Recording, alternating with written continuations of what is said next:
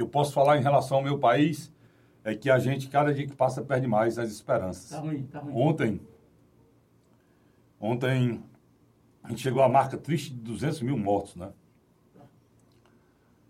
Eu comecei aqui a falar da questão do coronavírus, o Jorginho se lembra, antes do carnaval. Eu comecei a falar no coronavírus aqui, não sei orientado por quem, né? Acho que às vezes é uma questão que você não sabe nem dizer. Eu, eu comecei a ficar com medo disso e falar dessa doença quando ela não tinha nem chegado em Fortaleza, não tinha nenhum caso. Lá atrás eu perguntava, será que era preciso ter carnaval? Ou seja, há um ano atrás, o carnaval está chegando de novo. E eu disse, será que é preciso ter carnaval? O carnaval é mais importante do que as pessoas que ficaram doentes? Comecei a perguntar isso aqui.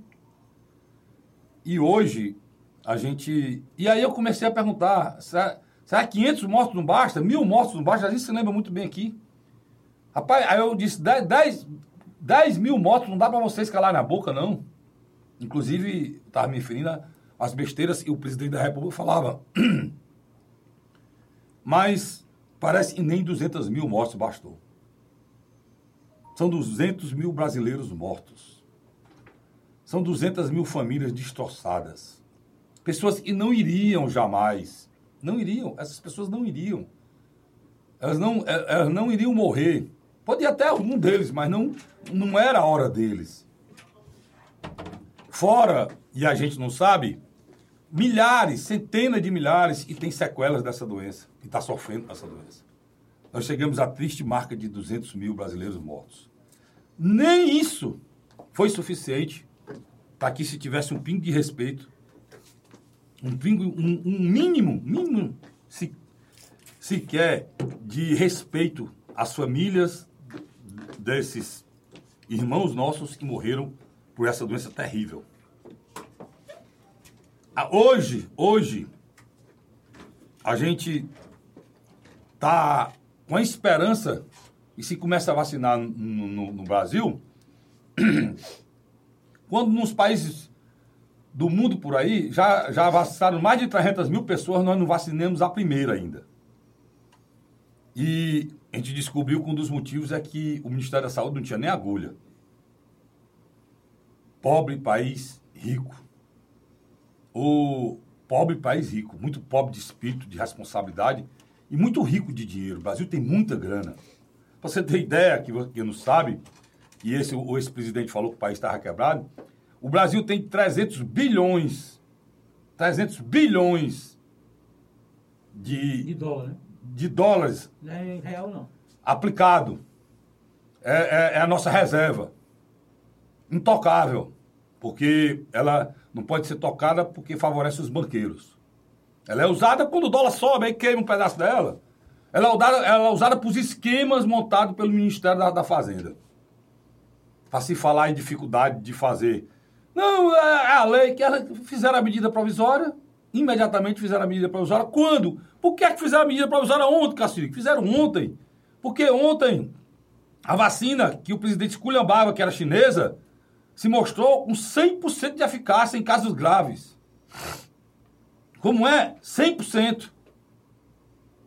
Eu vou se dar tempo aqui eu pegar o momento em que isso foi comunicado lá no Instituto Butantan, a vacina que ele pensa que é chinesa, a vacina é, ela tem a participação direta do instituto respeitado do mundo todo, que é o Instituto Butantan. Quase todas as vacinas que eu tomei na minha vida, que o Jorginho tomou, que você que está me ouvindo tomou, que a Cristina tomou, todas são produzidas ou na Fiocruz ou no Butantan. E o presidente foi para cima porque o Butantan era em São Paulo. São Paulo tem um governador que é adversário dele. E aí virou vacina chinesa. De uma hora para outra, o presidente agora quer tudinho. Não deixou nenhuma. A chinesa agora virou boa. Não deixou nenhuma dose para o governador de São Paulo. Ficou com as 11 milhões de doses que estão lá. Graças a Deus. Pelo menos em alguma coisa esse ministério vai se vir. Esse ministério comandado por, por uma pessoa incompetente. A competência desse cidadão, diziam, que era porque ele saberia fazer a parte da, da logística, porque ele é acostumado no exército, foi o que ele não soube fazer. Nem seringa, nem seringa e agulha ele teve a previdência de comprar. Por que é isso, Cassinho? Porque, não, não, não, irmão. Encanto nenhum faltou. Faltou aqui, sabe por quê? Porque eles não estavam nem aí. Na cabeça deles, ele não estava nem aí para vacinar ninguém.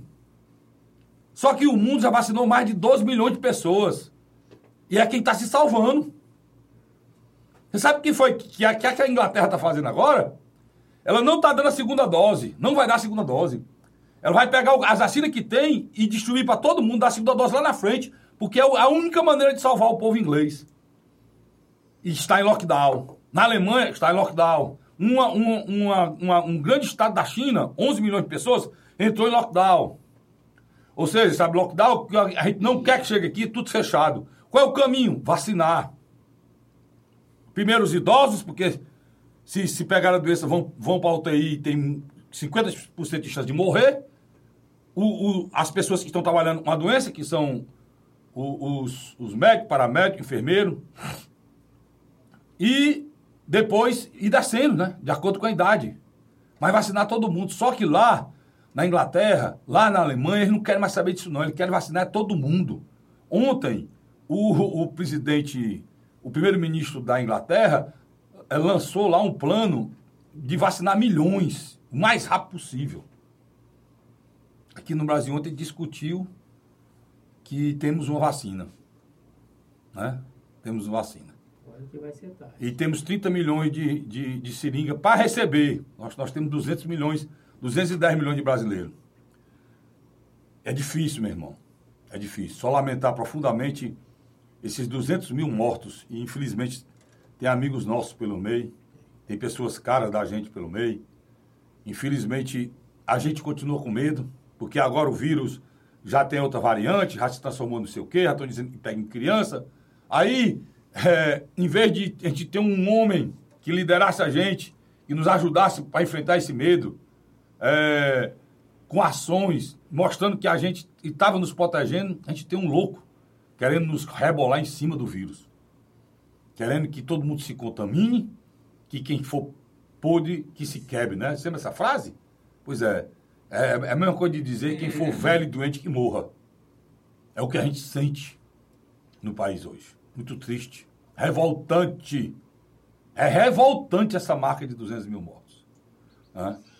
Por irresponsabilidade de um governo que despreza a vida do brasileiro. Tá bom?